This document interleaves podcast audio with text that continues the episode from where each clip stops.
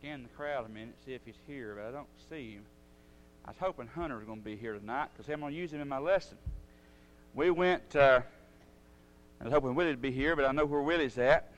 Uh, we, we went over to Teen Singing last Sunday, and we were at, we at Zaxby's in Saudi. And as we were ordering our food, Hunter asked me, if you're familiar with Zaxby's, you know that they have different flavors for their wings. And he asked me, he said, How hot is the insane flavor? And as I'm walking over to the, to the drink uh, machine, I just turn real close and turn around. And I'm like, Don't do it. And he said, Oh, they're not that hot, surely. I said, Don't do it. I said, I, I, I'm telling you. I tried it, and it's not fun. Uh, don't do it. And I remember uh, when I was a little bit, no, I was, was I playing football? I don't know if I was or not.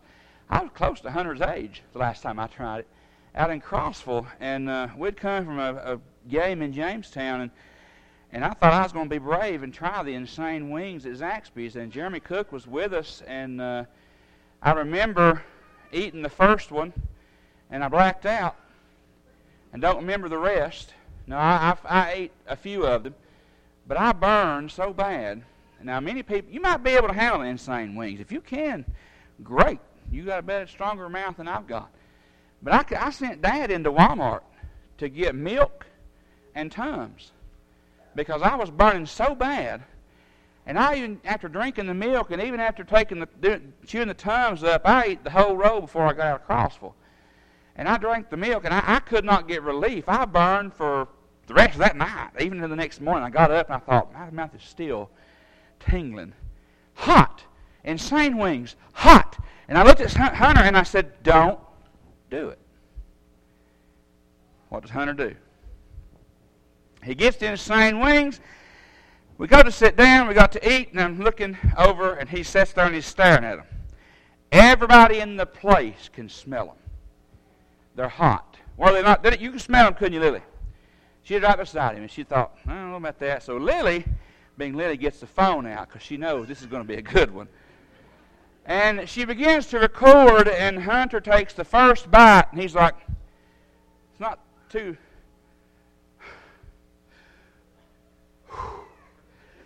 Oh man, I gotta get something to drink. Half a wing. Now he got the boneless wings. I got the ones with bone in. And I, if you're gonna do it, do the ones without the bone, so you don't get it on your mouth.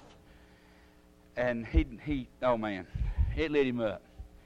I felt bad, and after telling him, don't do it, I burned for three days. Don't do it. He went ahead and did it. But I still felt bad. So I offered him, I said, Here, take one of my plain, give me one of your hot ones. At least you've got something to eat, right? And I actually offered to get him, up, get him a whole new plate, but he wouldn't have that. Now I'm going to finish. So he finally, after the second half of the first wing, he said, Can, you, can I trade one with you? Okay. So we traded, and anyway, he, he, he finished it, all but one, I believe. Went to the team singing. He was still burning. Um, tried candy, everything, still burning. Got on the bus, going to get ice cream after the singing. He could still feel it. But something, when we were talking, Hunter said, Why didn't you tell me not to do that? I did. And Willie was right there beside. He's like, whoa, whoa, whoa. He told you. He told you.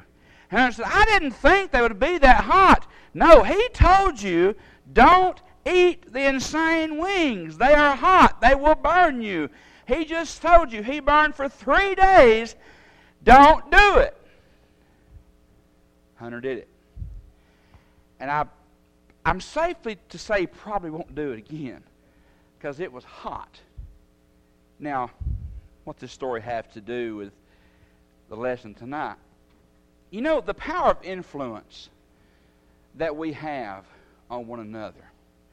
When you look at the examples that we have, I and you have grown up in your life looking up to, to follow their lead, asking their advice, sometimes we heed that advice, and things turn out pretty good for us. Other times, we don't, and we find out after the fact if I'd only listened to what they told me. You see, I would, I would say, Sawyer, because you were, you were nodding your head, I'm certain you've tried the insane wings before, no? I, I kind of thought you were because you were kind of nodding, but uh, anyhow, I think after that first initial touch on his tongue, he realized I should have listened. I should have heeded the advice of someone who's done it, of someone who's telling me from experience. And as I've grown older, I realize too, as I look at my life and I look at the advice that I have received over the years, the example that I have had set before me by other people, I realize if I had only followed their lead in those moments, if I had only listened to what they were telling me. But I was young, and some, in some ways still am. And I have to find out the hard way sometimes. Fact of the matter is, in the Bible, we read in Psalm 63. Psalm 63, the Psalm of David, we sing a song very similar to this. Is actually where this comes from. O God, thou art my God. Early will I seek thee.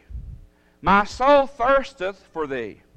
My flesh longeth for thee in a dry and thirsty land where no water is. To see thy power and thy glory. So as I have seen thee in the sanctuary, because thy loving kindness is better than life, my lips shall praise thee. Thus will I bless thee when I live. I will lift up my hands in thy name. My soul shall be satisfied, as with marrow and fatness, and my mouth shall praise thee with joyful lips. We sing a song step by step. O God, you are my God, and I will ever praise you. I will seek you in the morning. I will learn to, to walk in your ways, and step by step you'll lead me. And I will follow you all of my days. We learn from people who have made that same decision to do that. Who has set an example for us, who has tried to lead us down the path of righteousness toward heaven. Now, we have a choice in life that we can heed that advice and follow that example, or we can let our mouth burn a little bit. And we can find out the hard way sometimes how that maybe if we would just take a moment or just a, a second or two to realize the people who are trying to lead us and keep us out of, of the pain, out of the regret and the remorse, maybe if we would just take a moment to see really where they're trying to lead us, it'd be a lot better. I can remember as, as a young guy, a high schooler, sophomore in high school. And I can remember the first time that I was ever approached to preach a sermon. Buck Uten told me over at the old building on Sunday morning, the week before I preached, he said, What are you doing Sunday? Well, I'm coming to church, Buck. That's what we normally do on Sundays. And, and he said, Good, you're preaching. Oh. And he just turned and walked off. That was it. I was like, oh, wait a minute. Wait just a second. Now, well, no, he didn't give me a chance to say no. Didn't give me a chance to uh, say anything. He just said, good, you're preaching. Whoop, there you go. I was stuck. I didn't have a choice. So I prepared a lesson and and I, and I got it all together, Kim, and went through that thing over and over. And then here, here close to, uh, I think it was maybe at, maybe at the teen singing or church writers one, maybe even here, someone said they prepared a lesson the first time and it took them half. Paul Smith, that's who it was. I was sitting back there talking about, thinking that myself. You know, Paul, I, I agree with you because my lesson was like 28 minutes, and I got done in seven. So I went through it backwards and reviewed. So my lesson was like 14 minutes. To give the invitation, maybe 15, because I was scared to death. Scared to death. But it's because of people like Buck Uten that encouraged me. That said, you know, we need you to do this. We want you to do this. You're going to do this. Didn't give me a chance to say no. And I'm looking back at influences on my life of those people who wanted to do, as David said in Psalm 63, to seek God, to seek God daily, to praise Him, to worship Him, to live after Him, and set an example for me. I think a man like Bill Staggs. Now, some of you in this assembly are probably too young to remember Bill Staggs. But Bill, when I was a, a child, I remember him as sitting close to the front when Betty was alive, but when, after Betty passed away, he started sitting back toward the back. And I can remember going in the door, and Bill kind of intimidated me because he had that voice, you know. And I'd come in the door, and he'd be sitting there.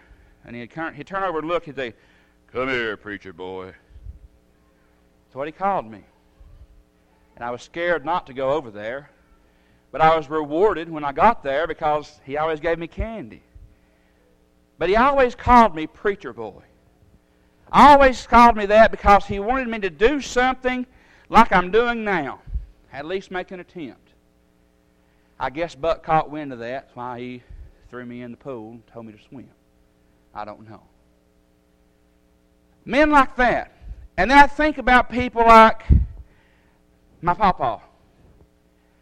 How that we would go down there before the catch the bus, and I know Derek and Mitzi can remember this. Papa would be reading his Bible down the recliner. And there were some times we'd come home, we'd get off the bus, and he'd be on the porch reading the Bible every now and then. That's what Papa did. And encouraged me, seeing that example, to follow.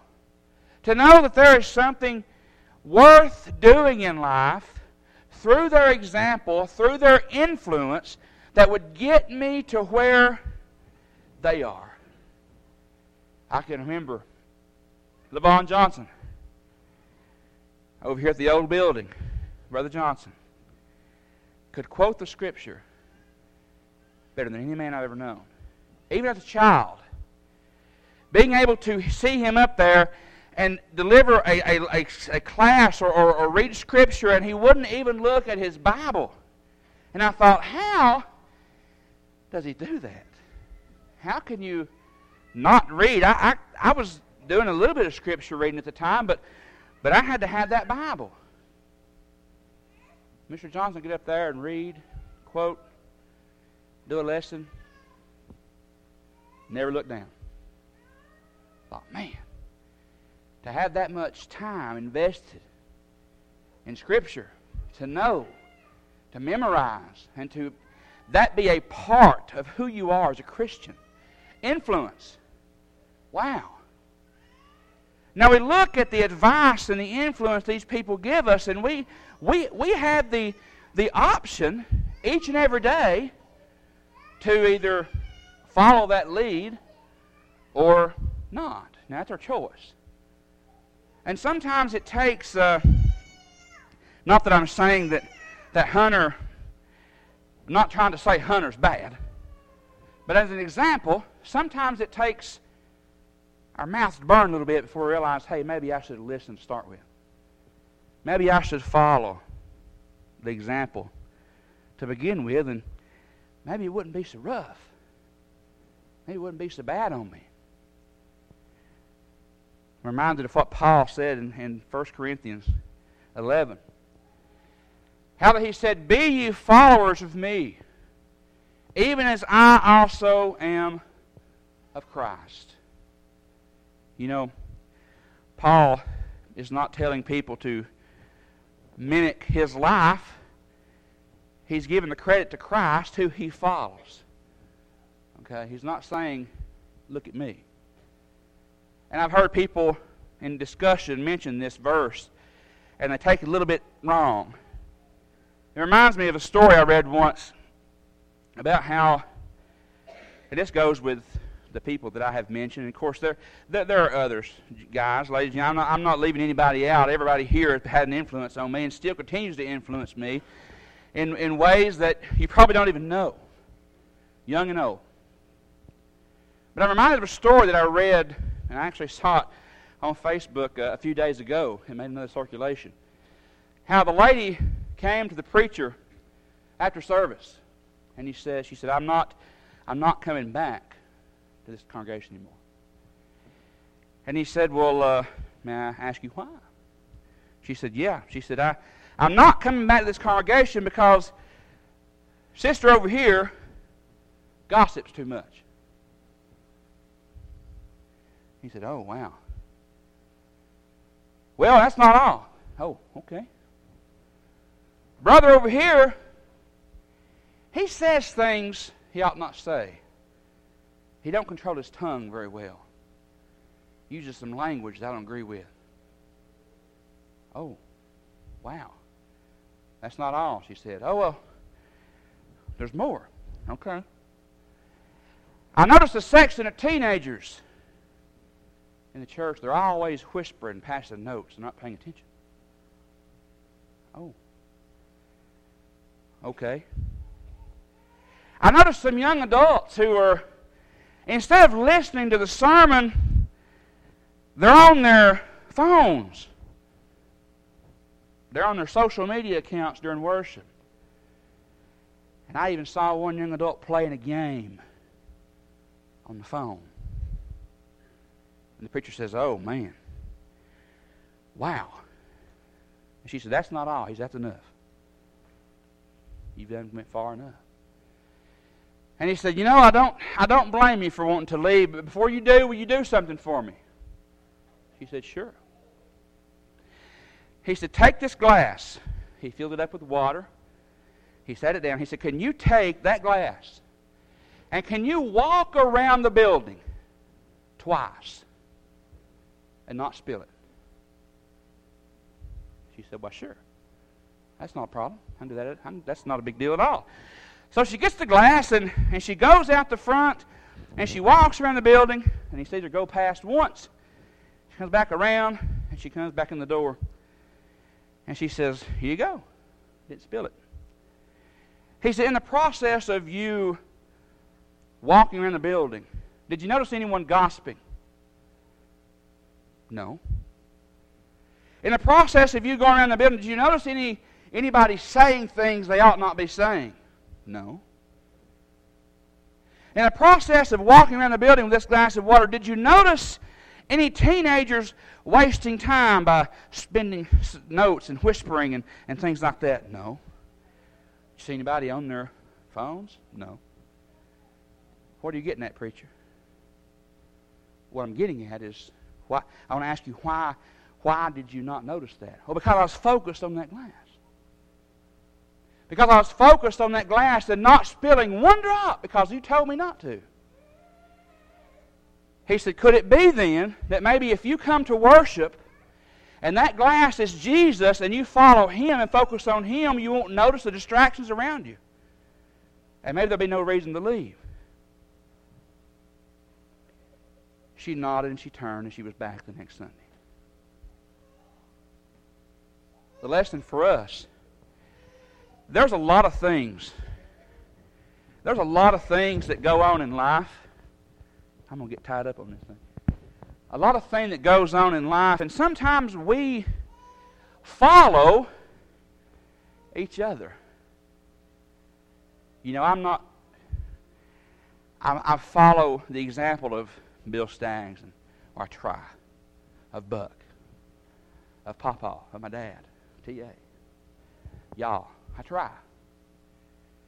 And I follow the, that example because I understand that they're living the same life and they're making the same point that Paul's trying to make here. Follow me as I follow Christ. The focus that we are to be, the thing that we're supposed to be focused on is, is not each other in a sense of worship, but it's following Christ. We're going to make mistakes. I don't want anyone to do what I do. I want people to do what Christ did. And if we follow the examples and the influence that people have had on us, those choices that we make to follow after Christ come a lot easier in life. Don't follow me because I can mess up. But if you follow Christ, you won't mess up because He don't. And He gives us everything we need in life. I'm reminded of Proverbs 19 and verse 20. How that here, it says, Hear counsel and receive instruction, that thou may be wise in the latter end. Oh, how many times, though, do we turn a deaf ear to that advice? How many times do we turn a blind eye to that example? Because we're afraid, we make excuses. We, there's some reason why we can't do one thing or the other, and, and we won't follow the example set before us because we're afraid to do it. Everybody been there? We all have. I was scared to death to preach my first sermon. I wouldn't even call it a sermon. I was scared to death. You know, and sometimes I still I still get nervous when I stand before a crowd. It's easier now after doing it for a few years. But the responsibility is huge. To stand before a crowd of people and deliver a message from God's Word and concepts that we are to make it, hopefully to make us better Christians, I need to be more open to receiving advice and influence in my life. Not negatively, but I need to be more apt to listen to people who have experienced it before I have. I need to be more apt to follow the lead of those people as they follow Christ because it's, that's the one I'm seeking. I'm not trying to score points with, with the crowd. I want to follow you if you're following Christ because we're going the same direction. But if you're not following Christ, sorry. I'm not going down that road with you. But sometimes that influence pulls us all the way over here. We get, we get off, and, and when, we, when our mouth starts to burn, we're like, oh man, why did I do this? Why did I make this decision? Why did I allow myself to be influenced? And I can remember, not that I'm trying to I'm not, I'm not using this as a negative example, mind you. I, I love our kids.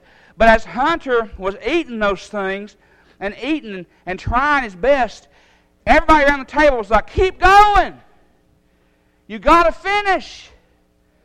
And one of the funniest things I've ever heard at a table in Zaxby's is when Hunter complained and Lily said, You ordered it, man up and eat it. I was like, Yes. Now, sorry, Hunter, but she does have a point. Spiritually speaking, sometimes we mess up. And sometimes we need to hear bluntly, in a spiritual sense, the same thing that Lily told Hunter. You made a mistake man up and fix it. Follow the examples that you had before you. I, I've always been one to want to fix it. If something's wrong with somebody, I've always been the one to want to get hands on. Let me, let me try to help you. And I found the hard way sometimes people don't want to be helped. And if they don't want to be helped, there's nothing you can do. But I look across the audience here, and there's probably at least one, two, three, maybe more who might want a little help. God offers that to you. And I don't. I mean, I'm here for you. TA's here for you. Anybody's here for you. I can't give you the peace that God can give you through Christ Jesus. And we can look at at our life, and we can look at our choices, and we can look at all the things that, up until this point, where we are, who we followed, who influenced us to get us where we are. And sometimes we can think back where we are right now. Man, the decisions that I have made have not always been good. The things that I've allowed myself to be in life has not always been positive, and it's burned my mouth. Not those wings burned Hunter.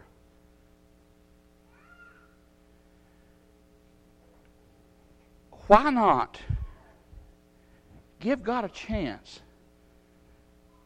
Why not give God an opportunity to help you? To bring you into the family, if not a Christian. And if you are a Christian, but you fell back into the world, you now have entered that section where you're no longer a Christian. And God wants you back. So why not give Him a chance to fix the problem? And as Lily told Hunter, man up and fix it. Why in the world would you not want to do that? The examples that I have been taught all my life. You don't let things fester. You don't let things sit. You fix it. You know, now that I've out on my own for the most part, I still have a boss. I've learned around the house that you don't just let things sit. Something needs fixed. You'll get reminded a lot if you don't fix it. You can't let it sit. And spiritually, God is looking at you. Jesus said, Behold, I stand at the door and knock. Are you going to open the door and let him in? Or are you going to just do nothing? The examples before you are people in the pew who have put on Christ in baptism, who are trying. They're not perfect. None of us are perfect. But I can tell you this some of us are trying, and others aren't. And I don't mean that to be vile. I don't mean that to be mean. I don't mean that to be hateful. But if you're not a Christian, you're not trying hard enough. Because you can't get through this life and get to where we know we need to be if we're not a faithful child of God. It don't work that way. I'm fortunate in my life to have the influence that I have. Have the example set before me. I'm, I'm fortunate that I have spent, even when I was younger, a lot of my time around people who were older than me.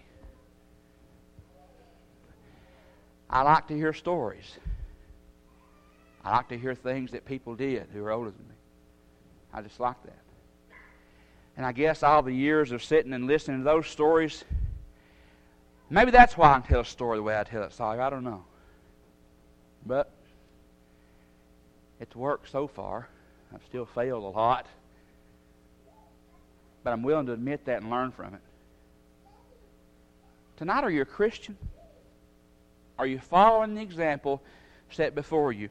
And if you are, if you're following the example set before you and you're a Christian and you're staying on that path, great. That's great. Let's keep going. Let's keep working.